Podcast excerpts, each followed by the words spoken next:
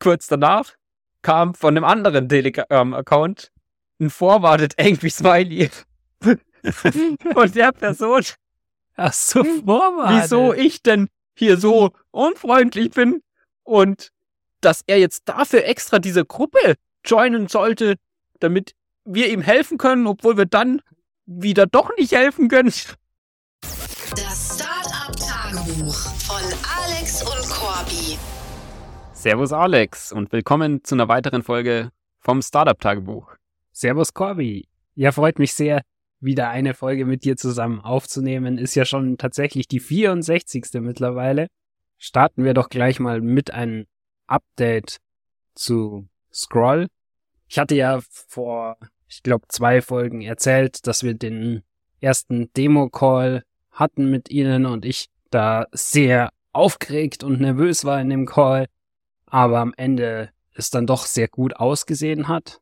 Allerdings haben wir dann lange nichts mehr von ihnen gehört. Also sie hatten noch nachgefragt, welche Zahlungsmethoden wir supporten.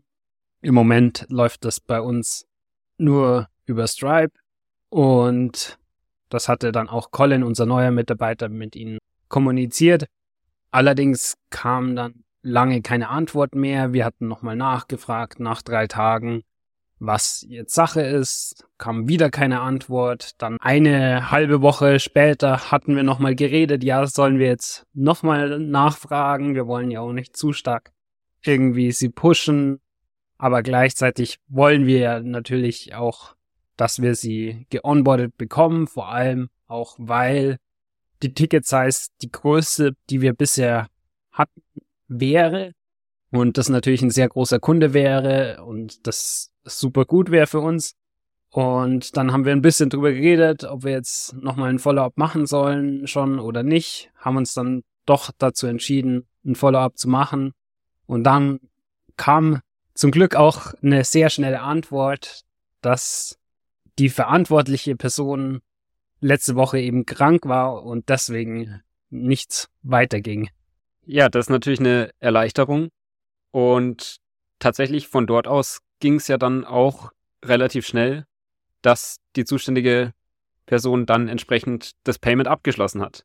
Und das ist ja schon ein großer Win für uns und die größte Ticket-Size bisher. Tatsächlich auch der größte Kunde mit über 200.000 Nutzern im Discord. Daraufhin haben wir natürlich die Onboarding-Anleitung geschickt und sie haben sich auch bedankt. Aber dann am nächsten Tag haben wir gemerkt, ja, sie haben den Bot nicht installiert. Haben wir uns gedacht, ja, okay, wir warten einfach noch ein bisschen länger. Übernächster Tag wieder nicht den Bot installiert und ohne dass sie unseren Bot installieren, bringt unser Produkt auch gar kein Value für sie. Und dann haben wir natürlich nochmal nachgefragt, weil wir wollen natürlich, dass die unser Produkt auch benutzen, dass wir ihnen wirklich Wert generieren mit unserem Produkt. Und der Zuständige auf deren Seite hat gemeint, ja, er hat gerade keine Zeit, irgendwie das Produkt aufzusetzen, aber er versucht es noch diese Woche auf alle Fälle zu machen. Allerdings bisher ist noch nichts passiert, also etwas kurios. Sie zahlen uns für das Produkt, aber benutzen es noch nicht. Ja, ich glaube, da müssen wir auch auf jeden Fall ein bisschen dahinter sein, weil wir wollen ja vor allem ihnen auch langfristig Wert generieren, damit sie langfristig unsere Kunden bleiben. Und dafür muss unser Produkt ja auch entsprechend funktionieren dort. Sie hatten ja selbst so Vorschläge noch oder nachgefragt danach, ob wir zum Beispiel Chinesisch als Sprache noch integrieren können, weil aktuell der Bot ja nur englische Fragen automatisch beantworten kann. Und selbst da hatten wir ja im Call gesagt, ja, das ist möglich, dass wir das noch mit integrieren. Das heißt, auch sowas wäre ja was, was wir uns anschauen würden, sobald sie unser Produkt nutzen. Aber es ist schon eben absurd, wenn sie das Produkt noch gar nicht benutzen, den Bot noch nicht mal installiert haben, also noch nicht mal wirklich den ersten Schritt gemacht haben vom Onboarding, aber zumindest schon mal die Subscription abgeschlossen haben. Also ist natürlich mega gut für unser MRR und war auch super sinnvoll, dass du den Input von Colin da direkt angewendet hast in dem ersten Call, dass wir eben kein Free Trial anbieten, wenn sie nicht danach fragen, weil das hat ja tatsächlich sehr, sehr gut geklappt. und sie wurden in dem ersten Call überzeugt, direkt das zu kaufen. Und wenn das funktioniert, umso schneller wir die konvertieren können, umso besser natürlich. Zusätzlich gibt es ja auch sonst immer wieder neue Communities, die unseren Bot benutzen wollen und uns dafür anschreiben, dass wir eben den Bot bei ihnen aktivieren sollen. Eine solche Community war ARPSwap. Da haben wir eine Benachrichtigung bekommen, dass der Bot dort installiert wurde. Und dann hatte jemand den Bot-Command Contact Us ausgeführt und mich eben auf Telegram entsprechend kontaktiert.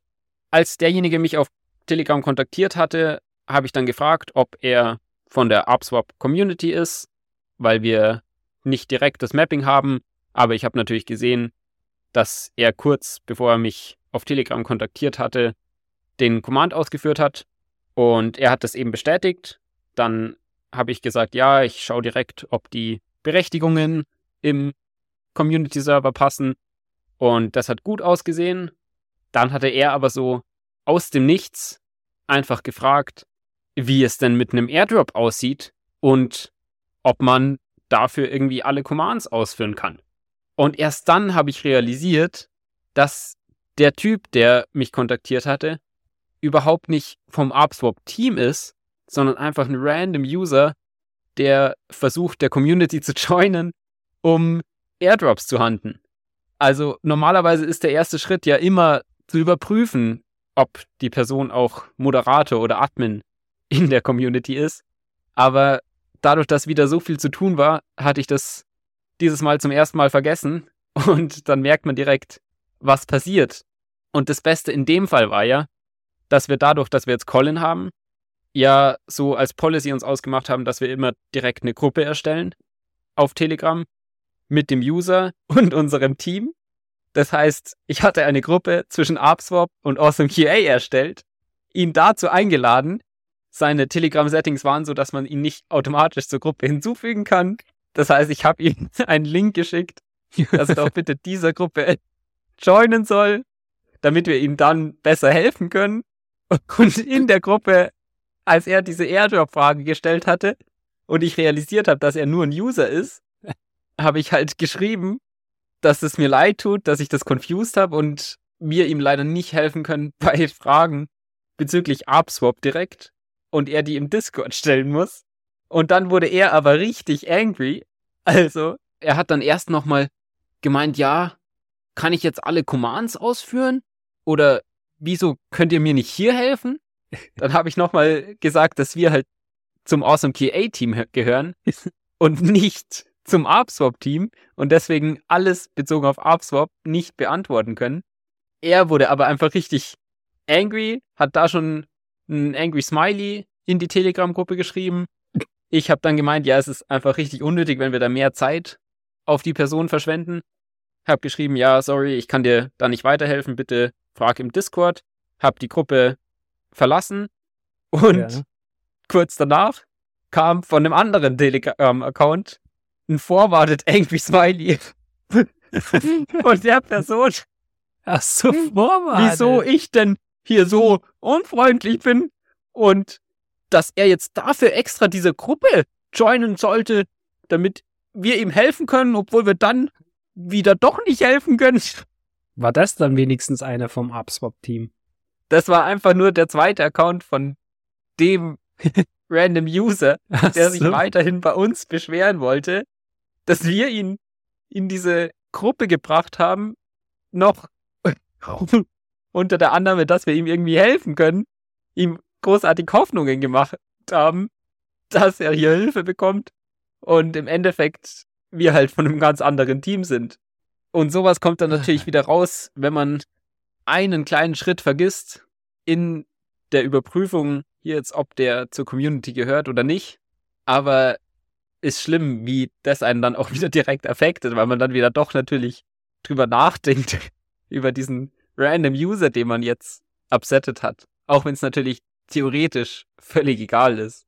Ja, solche Sachen kosten natürlich dann auch viel Zeit, aber immerhin in dem Fall war es ja auch extrem lustig. Ansonsten warst du ja auch wieder sehr beschäftigt mit der Produktentwicklung, Corby.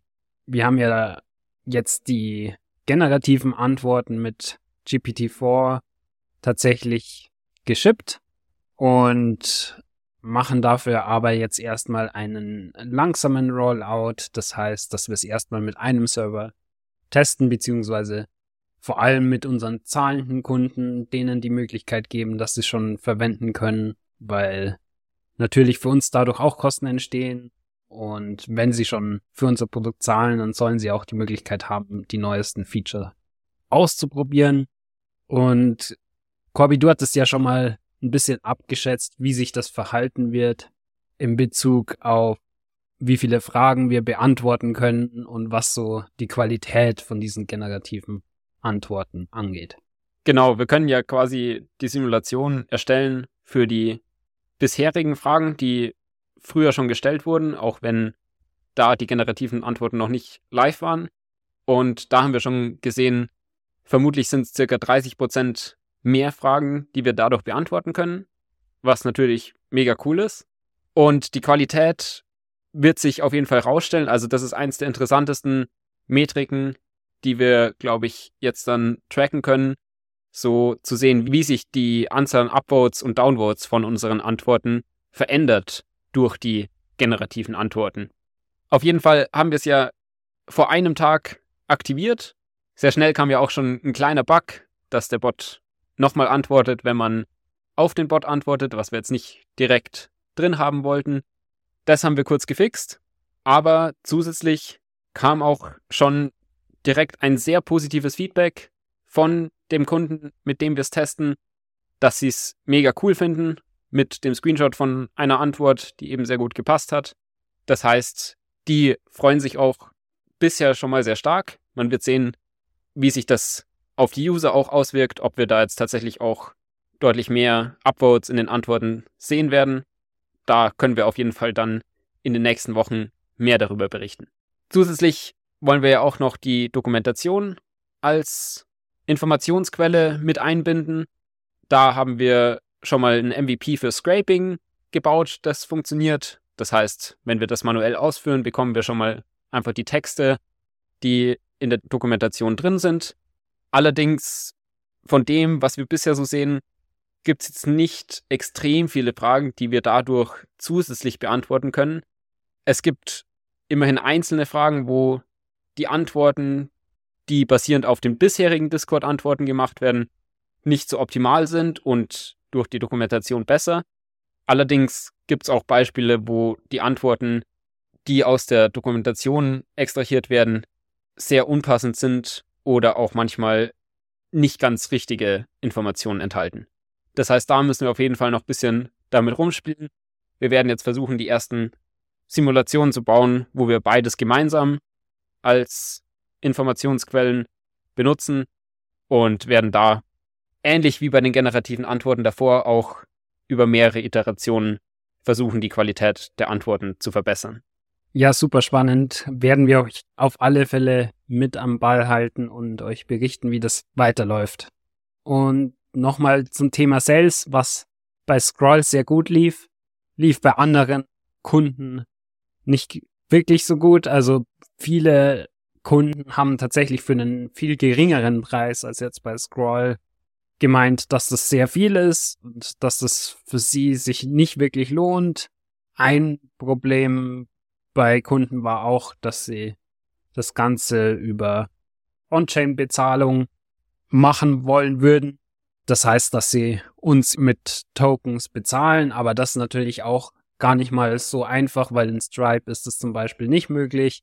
Und dann müssten wir einen neuen Payment Provider verwenden dafür und dann auch das ganze Steuerthema, das Stripe auch automatisch handelt, müssten wir dann auch wieder manuell machen.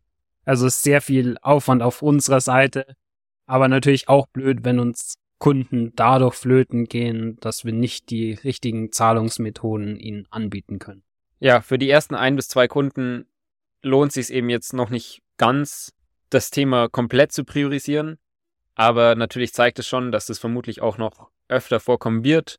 Es muss halt natürlich so weit kommen, dass diese ganze Arbeit, die wir dadurch zusätzlich haben an Accounting und an Aufsetzen von einer weiteren Zahlungs Methode auch entsprechend den Revenue wert ist. Das heißt, vor allem du, Alex, schaust ja ein bisschen und informierst dich gerade über ein paar verschiedene Möglichkeiten.